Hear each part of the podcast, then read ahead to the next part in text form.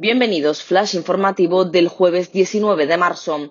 España registra más de 17.100 casos y 767 muertes por coronavirus. Según los últimos datos anunciados por el Ministerio de Sanidad, 939 personas se encuentran en una unidad de cuidados intensivos y 1.107 ya se han curado. La Comunidad de Madrid continúa siendo la región más afectada lanzan un ensayo clínico mundial para una vacuna en tiempo récord.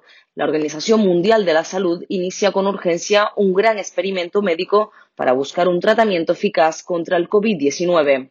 China confirma que no se han registrado nuevos casos de coronavirus en Wuhan, epicentro de la pandemia. En cambio, sí se ha registrado un total de 34 casos positivos exportados desde el extranjero, lo que eleva el balance a 189 contagiados procedentes de otros países de cuarentena a bordo de una furgoneta de tres metros cuadrados. Gonzalo Hijado se encuentra de viaje en el archipiélago cuando se decretó el estado de alarma y optó por refugiarse en la playa de las Teresitas, el sitio que considera más seguro. Estas y otras noticias en diariodavisos.com.